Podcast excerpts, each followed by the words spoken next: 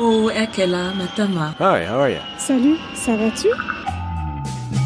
Bienvenue dans Ex-Expat, le podcast. Au cours des prochaines semaines, on va parler de la voiture et de tout ce qui va avec, que ce soit l'échange de permis de conduire, le rapatriement de voitures de l'étranger, la redécouverte de la France par des moyens de locomotion assez originaux et les voyages en expatriation. Parce qu'on le sait tous, nous, les ex-expats, que ce soit à l'étranger ou en France, se déplacer, ça peut être la galère. Une des solutions de transport assez flexibles, eh bien, c'est le transit temporaire. Cet épisode est d'ailleurs rendu possible grâce à nos sponsors Peugeot Open Europe et Citroën Europass qui proposent une formule de réservation de véhicules neufs sur une période de 21 jours à 6 mois. À chaque fois que vous revenez en vacances en France, une voiture neuve avec assurance, sans franchise et kilométrage illimité vous attend. Pratique, non? Découvrez leurs services sur les liens peugeot-openeurope.com et citroën-europass.com.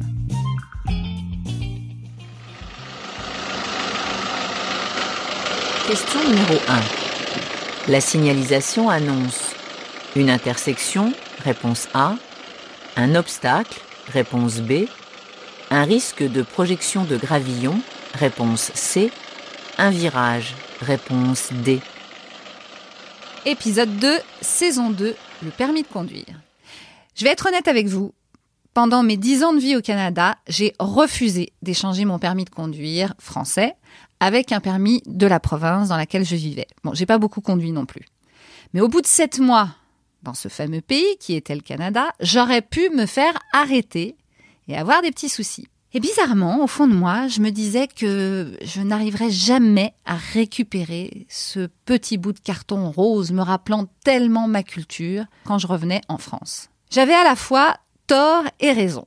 Tout est censé être prévu par notre administration française pour récupérer non pas notre permis, attention c'est important ce que je vais dire, mais nos droits à conduire. Donc si vous n'êtes pas comme moi et que vous n'avez pas la nostalgie du fameux vieux bout de carton rose si chèrement gagné, tout va presque bien, puisque vous allez avoir ce papier de euh, droit à conduire, mais vous avez tout de même, selon les textes trouvés sur le site du ministère de l'Intérieur, quatre conditions à remplir pour rétablir ces fameux droits à conduire en revenant en France. Premièrement, avoir obtenu votre permis français par examen avant votre expatriation. Deuxièmement, avoir à nouveau une résidence dite normale, c'est-à-dire de vivre depuis plus de six mois en France. Troisièmement, détenir un permis étranger dont l'échange est possible en France, parce que vous allez voir, mais il y a certains pays ou États, par exemple aux États-Unis, qui n'ont pas encore d'accord avec le nôtre. Enfin, quatrièmement, ne pas avoir eu de problème, genre retraite permis, en France ou dans le pays d'expatriation. Mais une nouvelle fois, bizarrement, tout cela ne semble quand même pas suffisant. Rappelez-vous par exemple ce que nous disait la députée des Français de l'étranger, Anne Genetet, dans l'épisode 3 de la saison 1. Moi, j'ai été victime de ça déjà la première fois que je suis partie aux États-Unis euh, il, y a, il y a 30 ans, euh, où l'État américain dans lequel je vivais m'a confisqué mon permis français en me disant je le renvoie en France, je l'ai jamais retrouvé. J'ai été obligée de faire une déclaration de perte pour réavoir un duplicata. Donc euh, le système est méconnu des deux côtés, du côté de l'État qui nous accueille comme de l'État français. Avec la Suisse, où il y a aussi des échanges assez compliqués, euh, j'ai connaissance d'un jeune qui est dans ce cas-là, qui n'a toujours pas récupéré son permis français, ça fait deux ans qu'il est rentré de Suisse. Donc il y a un problème d'équivalence, de, et chaque pays a ses procédures. Il y a celui qui va garder le permis français, il faudra aller dans un bureau de l'administration locale pour aller récupérer son permis contre permis local. Ceux qui vont le renvoyer en France, mais à qui le renvoie-t-il On n'en a aucune idée. Ça, le fait de renvoyer en France, c'est mais chaque pays a ses procédures et là, on se bute sur deux administrations qui ont chacune leur façon de faire. D'une façon générale, la, difficulté, enfin moi ma recommandation, ce serait par tous les moyens conserver le papier de son permis de conduire français, ou au minimum un duplicata, une photocopie, pardon. Vraiment par tous les moyens. C'est-à-dire qu'il faut parfois peut-être euh, se débrouiller avec les autorités locales ou peut-être repasser son permis local. Il faut voir comment on peut faire, mais par tous les moyens, chaque fois que c'est possible, conserver le papier de son permis de conduire français. Ne pas oublier que le permis de conduire, c'est pas un passeport, c'est pas une carte d'identité, c'est un diplôme. Et quand on veut parler entre pays d'équivalence de permis de conduire, on parle là d'équivalence de diplôme. Et là, vous avez des pays qui sont très stricts, c'est le cas de la France, qui est très strict sur le permis de conduire, et des pays qui sont beaucoup moins regardants sur ce diplôme permis de conduire. Donc, il faut que ce soit des accords au plus haut niveau entre États pour arriver à un accord sur l'équivalence du permis de conduire. Et comme c'est quelque chose que les autorités comprennent mal, pourquoi c'est si important? Bah oui, quand on va aller à Taïwan, si on n'a pas un permis international, on ne peut pas louer une voiture. La difficulté, c'est de récupérer son permis en France, mais là, il y a tous les schémas. Il y a le pays où l'État, on parle d'un État aux États-Unis, qui va renvoyer le permis à un autre pas. Apparemment, il y a d'autres États aux États-Unis où ça se passe beaucoup mieux où ils conservent le permis eux-mêmes, on peut le récupérer après, ou au contraire, ils le, le confisquent pas du tout. Puis il y a beaucoup d'États aux États-Unis, il vaut mieux ne pas s'embarrasser de tout ça, on passe le permis local, c'est très facile, c'est une formalité, ça va beaucoup plus vite. Donc si je l'avais su, moi c'est ce que j'aurais fait. Je me serais bien gardé de leur dire que j'avais le permis français. Le permis de conduire, c'est vraiment compliqué, on n'est pas sorti de l'auberge, et là ma mission va clairement pas répondre au problème.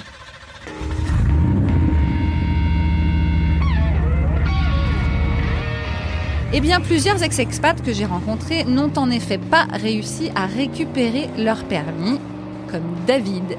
David a vécu plusieurs années au Canada, un pays qui a l'habitude des problèmes administratifs des immigrés.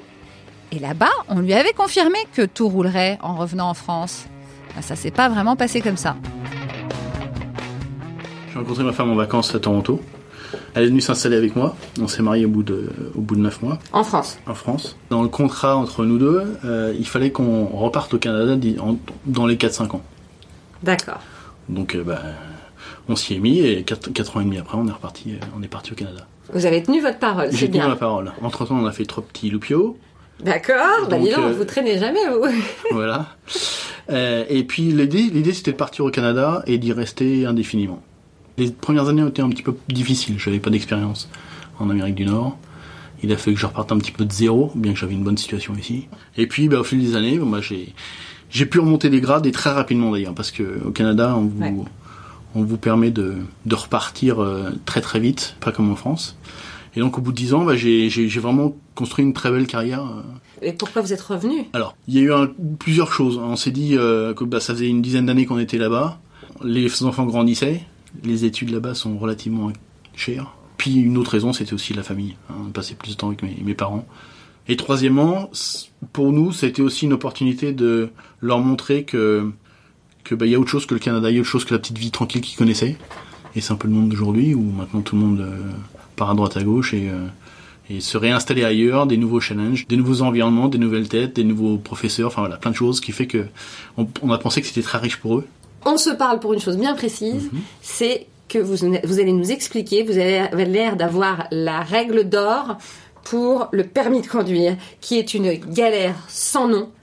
Même la députée Anne Genetet qu'on vient d'entendre nous a expliqué il vaut mieux faire semblant d'avoir détérioré que quoi que ce soit d'autre. Alors expliquez-nous, vous, ce qui s'est passé avec votre permis de conduire. Euh, quand je suis arrivé au Canada il y a plus de dix ans, il a fallu que j'échange mon permis français. Contre un permis ontarien. Contre un permis ontarien. Tout qui est la, province de Toronto. Tout à fait. Euh, donc là, j'ai pas eu de problème du tout. Ça s'est fait dans les deux semaines. C'était vraiment très rapide là-bas sur place. Sauf euh, ce qu'ils ont fait, c'est qu'ils m'ont, ils m'ont pris mon, permis français, mon petit papier rose. Et, euh, et, moi, je leur ai posé la question, mais je leur ai dit, mais le jour où je repars en France, qu'est-ce qui se passe? Ah bah, vous revenez nous voir et puis on vous le redonne. Bon, alors moi, naïvement, j'étais, hein, j'étais content, j'avais mon permis canadien, voilà, je suis parti avec. Et puis au moment de repartir, bah, qu'est-ce que j'ai fait? Bah, J'ai pris mon téléphone un mois avant. Et puis euh, je leur ai demandé de me restituer mon permis français. Et là, on m'a bien gentiment dit, bah, qu'est-ce que vous croyez? On n'a pas, on n'a pas un coffre-fort avec tous les permis qu'on garde pendant comme ça pendant des années. Euh, il a été retourné en France. Voilà, c'est ça, d'accord. Voilà. Alors, est-ce qu'il a été retourné en France ou pas? Je sais pas, mais en tout cas, ils l'ont plus. Ah, parce que vous êtes, du coup, en arrivant en France, vous n'êtes pas allé voir s'il était quelque part? Non. Alors, ah ce qu'ils m'ont dit, quand vous rentrerez en France, vous faites la procédure inverse. Vous échangez votre permis canadien contre un permis français. Ouais. Sauf que ce que j'avais pas compris, enfin moi, c'est après plusieurs mois de, de, de, réflexion, de où on va dire que je mis ça un peu de côté parce que ça m'a un petit peu euh, frustré.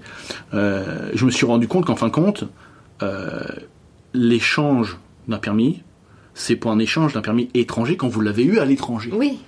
Moi, j'avais déjà eu mon permis en France. Donc moi, j'ai fait mon dossier, très gentiment. J'ai mis mon, permis canadien à l'intérieur, j'ai envoyé mon dossier, tout est parti. Et puis euh, un mois après, alors j'ai attendu un petit peu avant de le faire parce qu'on vous dit que vous avez un an pour le faire. Donc moi j'ai attendu un petit peu trop, peut-être neuf mois. On a déjà eu pas mal de galères pour, euh, pour la sécurité sociale et d'autres choses. Donc euh, finalement je me suis dit le permis on va, on va, le faire en dernier. Et puis au bout d'un mois, bah, mon, dossier est revenu pareil quoi, avec un petit papier en me disant ah, il faut nous donner deux attestations supplémentaires, une attestation comme quoi votre permis est toujours valide au Canada et comme quoi vous avez toujours vos points. Et on vous demandait pas de le traduire aussi en français? Alors non parce que mon permis ontarien il était déjà traduit. Il, y avait, il est français et, et canadien. Oui, bah, ce- celui de mon mari aussi. Et on lui a retourné le dossier en entier huit mois après, et pas un mois, disant qu'il fallait les traductions en français. Parce qu'il y avait un- trois petits mots en anglais au-dessus des mots en français. Ah oui. Alors, je sais peut-être qu'ils l'ont même pas regardé. Ils m'ont envoyé le dossier parce que j'avais pas toutes les pièces. Alors que j'avais été à la sous-préfecture pour demander la liste des pièces, et ces deux attestations-là, elles n'étaient pas sur la liste. Voilà, comme, voilà. C'est pour ça que quand j'ai reçu ce dossier et quand il m'est revenu, je me suis dit, bon, moi, je laisse tomber. Et puis, euh, et puis bah, votre podcast avec euh, Madame la députée qui expliquait que bah, ce qu'il faudrait, ce qu'il faut faire, c'est finalement, bah, vous le déclarez perdu. Et c'est ce que vous avez fait? Et je me suis dit, bah, effectivement, comme, comme en fin de compte le permis de conduire c'est un diplôme, on peut pas le perdre, c'est un diplôme. Hein. Ouais. On, on- on- on le perd si on perd ses points, mais c'est, on, on perd jamais son, son permis. Donc finalement, moi j'étais sur le site de, de la préfecture, je l'ai déclaré perdu. Euh, mais la difficulté en fin de compte, c'était quand vous faites votre déclaration de perte de permis, il vous faut la référence de votre permis. Et vous l'avez plus? Alors, j'ai la chance d'avoir fait une photocopie de mon papier rose quand j'avais fait mon dossier dix ans auparavant, auparavant au Canada. Je l'ai retrouvé miraculeusement dans mes, dans mes papiers et j'ai retrouvé la référence de mon, de mon permis. Mais alors, qu'est-ce qui se passerait si vous l'aviez pas retrouvé? Il aurait fallu que vous repassiez le permis? Je, c'est possible. C'est possible. Après, moi, j'ai vu, j'ai vu tout en noir après derrière. hein. Quand je me suis dit, quand je savais pas où aller, euh, enfin après, après, quand j'ai eu la, la- c'est- cette réponse-là de, de la députée, je me suis dit bon, on va essayer ça, on va essayer ça, on va voir. Donc, euh, et ça a marché pour moi. Au bout de deux semaines, j'ai reçu mon permis. Donc, euh, je l'ai reçu deux semaines après par la poste. Non. Si, Tout neuf en plus. tout neuf. Avec Alors, la nouvelle contre, carte, pas, non C'est pas le papier rose, effectivement. C'est Oui, ah la oui, petite vous pas la de petite carte. souvenirs. C'est la petite carte. Mais Vous bon. n'auriez pas de souvenirs des vieux euh, permis de conduire Ben non, ben j'ai la photocopie.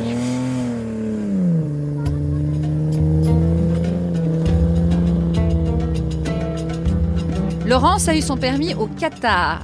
Et jusqu'au 6 octobre 2018, aucun accord n'existait entre la France et ce pays du Moyen-Orient.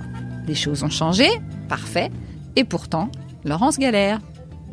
J'ai grandi en tant qu'expat puisque mes parents en fait sont, sont partis euh, quand moi j'avais euh, deux ans. Donc j'ai euh, jamais vécu avant l'âge de 18 ans en France. J'ai passé ma, ma petite enfance donc de l'âge de 2 à 10 ans à l'île de la Réunion. Donc c'est un, un département français mais bon c'est pas la France métropolitaine. Et ensuite on est parti euh, vivre 6 ans au Tchad donc en Afrique et ensuite euh, deux ans au Congo Brazzaville. Donc moi, je suis rentrée euh, après mon bac euh, pour faire mes études. Et, ensuite, je suis repartie donc à l'âge de 28 ans. Et j'ai décidé donc de partir à Londres. J'y suis restée 5 ans. Et ensuite, ben, en 2010, j'ai euh, j'ai eu envie d'autre chose. C'est vrai que je vieillissais un petit peu. la vie à Londres, c'est quand même assez intense. Euh, travailler à la City, j'avais envie aussi bah, de d'un rythme de vie un peu plus calme. Et puis, ben, j'avais été voir des amis qui habitaient à Dubaï à l'époque. Euh, j'avais été les voir en vacances et ça m'avait beaucoup plu. euh, et donc, j'ai en rentrant de vacances, j'ai demandé donc un transfert avec Marriott. Mais à l'époque, il n'y avait pas de il n'y avait pas de poste à, à, à Dubaï qui correspondait à mon niveau. Euh, j'avais pas envie de, de descendre en grade, donc euh, du coup ils m'ont dit ben par contre il y a une opportunité euh, qui serait super à, à Doha. Et là j'y suis restée 7 ans. 7 ans, et qu'est-ce qui a fait que tu es rentrée en France? Euh, ben en fait j'étais arrivée un petit peu à la fin de mon chapitre Qatar. Je, je sentais que j'avais envie d'autre chose, que j'avais envie d'évoluer, mais je j'étais plus, je savais pas trop qu'est-ce que je voulais. Et puis euh, ben là-dessus en fait euh, ma maman est, décédée assez brutalement. Du coup ça m'a fait un peu euh, prendre conscience de qu'est-ce qui est vraiment important en fait. J'ai eu envie de bah, de rentrer en France et d'être plus plus près de de mon père. J'ai deux frères qui ont deux enfants chacun, donc voilà d'être près de mes neveux et nièces. Alors évidemment, quand on va dans des pays comme euh, le Qatar, peut-être plus que Londres, euh, parce que finalement à Londres on se promène euh, en métro, mais au Qatar il a fallu que tu passes ton permis. Est-ce que tu peux nous raconter un peu d'abord comment ça s'est passé et surtout bah, depuis la galère pour récupérer un permis français? Comme j'ai toujours vécu dans des grandes villes, j'ai jamais eu un besoin vraiment de passer mon permis. Donc il y a eu le petit côté un peu feignant euh, où j'ai jamais fait l'effort en fait de, de le passer. Mais alors en arrivant au Qatar, alors là, euh, gros problème parce que donc il y a aucun transport en commun. Enfin, il y a quelques euh, circuits de bus, mais c'est fait pour, euh, comme on les appelle euh, là-bas, les, les, travailleurs. Donc, euh, une femme blanche ne monte pas dans un dans un bus, donc pas de métro, pas pas d'autres moyens à, à part d'avoir des chauffeurs privés. Et donc du coup, ça m'a, au bout de deux mois, j'en avais j'en avais vraiment marre. donc je me suis dit, ben, je passe mon permis. Il y a pas mal d'écoles de conduite, mais c'est il y a des listes d'attente, c'est un peu compliqué. Bah, sauf quand on a un, passeport d'une certaine nationalité, bon bah c'est euh, malheureusement euh, comme ça que le, le, pays fonctionne. Mais bon, on a, on a des, des, privilèges euh, et donc j'ai fait toutes mes leçons en donc c'est 28 heures de conduite minimum avant de pouvoir passer son permis. Et ça t'a coûté combien? Alors ça m'a coûté 2600 rials, 625 euros pour être exact. Voilà. Bah, c'est beaucoup moins cher que non, c'est pas beaucoup. Je sais pas quel prix c'est maintenant les permis. Euh, si, c'est à peu près deux fois moins cher, je pense. Quand tu l'as fait au Qatar, est-ce que tu t'es dit c'est bon, il passera en France ou tu t'es pas posé de questions? Je me suis pas posé la question parce que j'en avais besoin euh, en étant euh, au Qatar. Et en fait, j'avais même pas réalisé euh, que le, permis français n'était pas automatiquement transféré au Qatar, puisque je me suis rendu compte après que beaucoup de Français en fait se plaignaient de, de la situation parce qu'ils devaient, ils repassaient pas un permis complet, mais l'épreuve de conduite pour pouvoir transférer son, son permis français en permis qatari. Est-ce que tu as entendu des gens qui râlaient par rapport à ça ou qui, qui râlaient contre la France ou plutôt contre le, le Qatar? Euh, bah dans les deux sens en fait, parce que par exemple les Américains ou les Allemands n'avaient pas ce, ce problème-là. Euh, et en fait, c'était un problème de réciprocité, c'est-à-dire que la France ne reconnaissait pas le permis qatari. Donc le Qatar avait décidé, bah, puisque vous ne reconnaissez pas notre permis, on va pas reconnaître le vôtre. Et tu sais pourquoi il voulait, la France voulait pas le reconnaître ou tu as une idée? Je pense qu'ils pensaient que c'était pas un permis, un, un, vrai permis, ou enfin qu'ils pensaient que c'était un permis euh, qu'on donnait euh, aux gens euh, sans qu'ils sachent vraiment conduire. Et donc toi, tu vas pouvoir profiter du fait que le lien maintenant se fasse entre les deux pays depuis le 6 octobre, c'est ça? J'ai euh, tout fait, à part euh, il me manque juste un papier qui m'est donné par le Traffic Department de, du Qatar à, à Doha. Et donc c'est un papier euh, qui dit juste que bah, j'ai pas eu d'accident, que j'ai pas de points euh, enlevés à mon permis.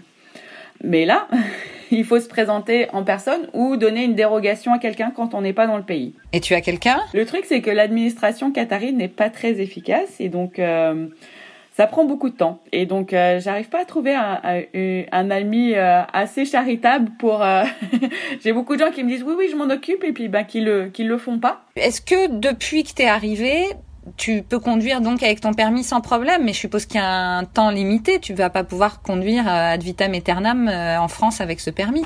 Tout à fait. Ben en fait, j'avais euh, un permis international et euh, donc de, de deux ans.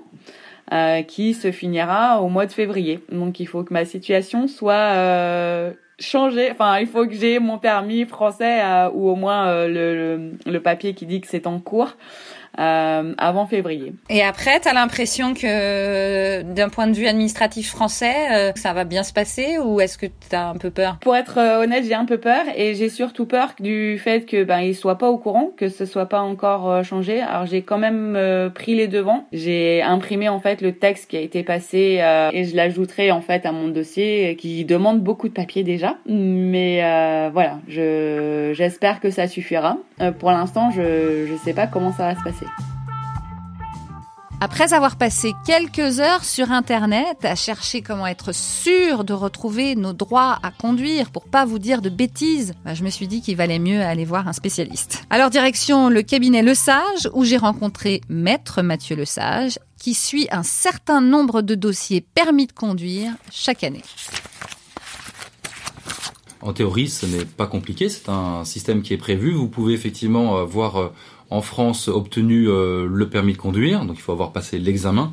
J'insiste bien, c'est un permis de conduire que vous avez obtenu euh, avant de partir à l'étranger. Puis à l'étranger, pour pouvoir conduire dans ce pays euh, étranger, vous devez euh, échanger le permis français contre ce permis étranger. Mais à votre retour en France, vous pouvez à nouveau conduire en France. Alors déjà, vous pouvez conduire pendant une certaine période, je crois que c'est une durée d'un an, à compter du jour où vous acquérez à nouveau la résidence française. Donc pendant un an, vous pouvez conduire avec ce permis étranger. Et puis, dans ce délai, vous pouvez demander non pas l'échange, mais le texte le dit, le rétablissement de vos droits à conduire en France. Mais soyons clairs, le petit papier rose à l'époque, en tout cas pour les plus vieux, et c'est la petite carte aujourd'hui. Quand vous la donnez, je sais pas moi, à Hong Kong, dans une administration hongkongaise, qu'on vous a donné le permis hongkongais et qu'on vous a dit vous allez le récupérer en France en rentrant, on va vous rendre la même carte ou va falloir refaire cette carte? Alors malheureusement, euh, effectivement, la carte a- devrait être refaite à l'identique, mais sera refaite. Et il y a, au-delà des principes de droit qui sont assez simples, on rétablit vos droits à conduire que vous aviez avant votre départ. En fait, le permis étranger n'est presque qu'une parenthèse pour l'administration française. Vous faites la demande de rétablissement du permis français euh, antérieur. Et là, ça peut se gâter parce que euh, c'est l'ANTS, acronyme pour Agence nationale des titres sécurisés, qui établit votre titre de conduite. Et malheureusement, ça peut prendre du temps. Euh, parce que l'ANTS a subi des couacs, des ratés, des dysfonctionnements graves et lourds. Et malheureusement, ça peut être compliqué d'avoir ce titre de conduite. Alors il faut savoir que dans l'intervalle, quand vous faites une demande de rétablissement des droits à conduire, il y a une possibilité, c'est que un palliatif, vous pouvez conduire pendant huit mois avec l'attestation de votre demande de rétablissement. Tout ça, ça a l'air pas si compliqué que ça. Pourquoi les gens arrêtent pas de dire que c'est l'enfer, que ils arrivent pas à récupérer leur permis? Il y a quand même un problème. Euh, les textes de droit sont simples, clairs. Il est normal aussi qu'une personne ayant obtenu le permis français à son retour de l'étranger obtienne euh, naturellement le rétablissement de ses droits à conduire en France. C'est un droit très simple, les principes de droit sont eux-mêmes très simples, mais l'application est plus compliquée, pas à chaque fois heureusement, mais pour certaines personnes, parce qu'on se heurte à des euh, erreurs administratives, des lenteurs administratives aussi, et quand les administrations euh, traînent, il est compliqué de les faire s'accélérer, donc vous êtes obligé de faire des recours administratifs, de saisir le tribunal administratif pour avoir le droit de conduire simplement avec le permis de conduire français. Euh, un des problèmes qui se pose aujourd'hui, c'est la suppression des bureaux de permis de conduire dans les préfectures. Avant, on allait en préfecture et on avait face à soi des agents administratifs qui ne résolvaient pas toujours la situation, mais au moins dans des cas un peu particuliers, on avait accès à un être humain. Aujourd'hui, tout est euh, numérisé ou tout est fait par voie postale. Et donc, euh, les bureaux des permis de conduire ont fermé en novembre 2017.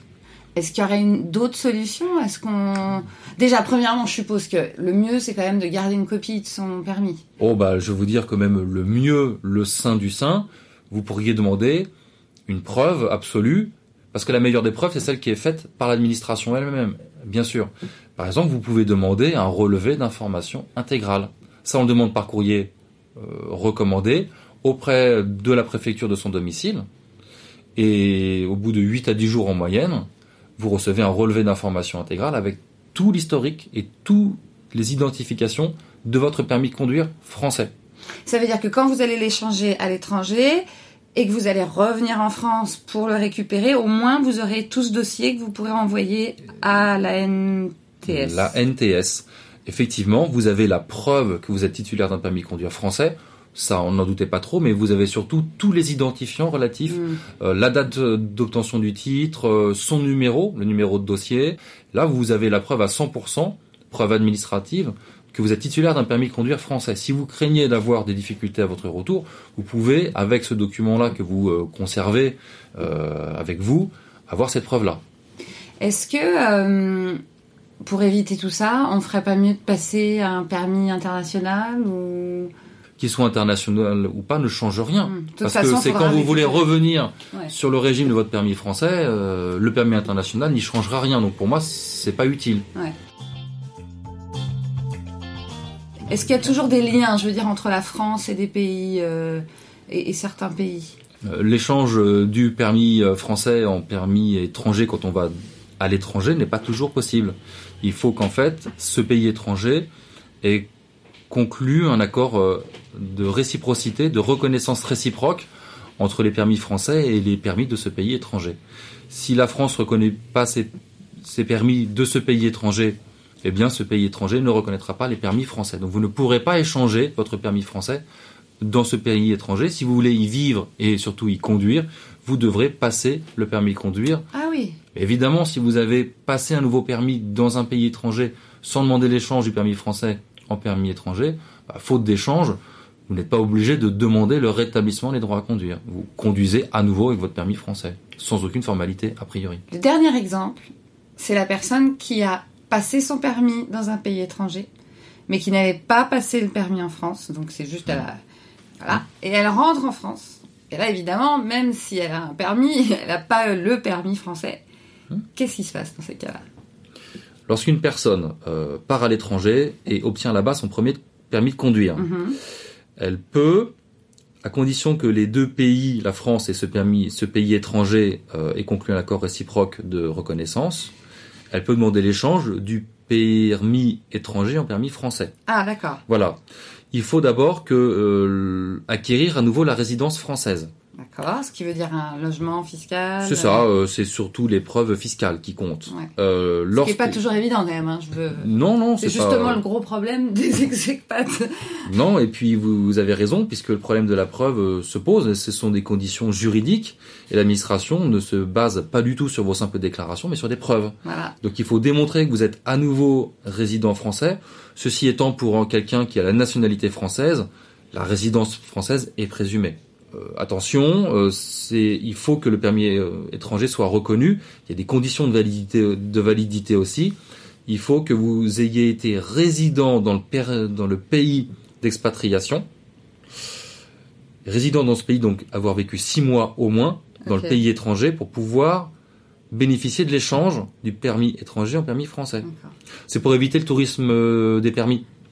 On connaît des gens qui sont partis euh, en Afrique, au Portugal ou dans d'autres pays, peu importe, euh, passer des vacances à la dans la famille, passer rapidement, vite fait, bien fait un, un permis, et puis revenir en France en disant bah, je voulais changer euh, mon permis euh, étranger contre un français. La France ne veut pas ça. Donc, elle a mis des garde-fous, et l'essentiel, le principal garde-fou, vous devez résider, donc vivre six mois dans le pays étranger pour que votre permis soit reconnu en France. Aujourd'hui, la plupart de nos témoins ont récupéré leur droit à conduire en France, heureusement. Mais on s'est demandé comment ils auraient fait s'ils avaient toujours un permis étranger pour louer une voiture. Bonjour Eric. Bonjour. Tu es l'initiative de l'aventure Bonfond, dont on parle d'ailleurs la semaine prochaine dans notre épisode Retrouver la France. Et pour ce projet, vous aviez un camping-car Peugeot hyper en forme. Il avait quel âge? 30 ans. Mais tu sais, vous qui voyagez beaucoup en tant qu'ex-expat, il y a un moyen facile et pratique pour ne pas payer trop cher une location et du coup être mobile sans galère. Le transit temporaire qui propose une formule de réservation de véhicules neufs sur une période de 21 jours à 6 mois et sans franchise. Oui, je crois bien que je connais. Bon bah viens, on va sur le site Peugeot Open Europe et Citroën Europass, je vais te montrer. Ah ok, c'est une voiture neuve, kilométrage illimité et on peut voyager en toute l'Europe? Je clique où? Eh ben là, peugeot-openeurope.com ou citroën-europass.com. Merci d'avoir écouté Ex-Expat, le podcast. Cet épisode a été réalisé par toute une équipe à l'image du podcast hein, international. Ma co-réalisatrice, Laurie Martinez, américaine, notre community manager, Catherine Amélie Meury, québécoise, notre directeur artistique et graphiste, Kunal Balou, mauricien, notre compositeur, Leandro Gufanti, argentin. Vous pouvez écouter tous les épisodes sur iTunes, SoundCloud, Spotify, Google Podcast et toutes les applications d'écoute, même les Android. Et bien sûr, si vous avez aimé, n'oubliez pas de nous mettre beaucoup d'étoiles sur iTunes et plein de likes sur les réseaux sociaux.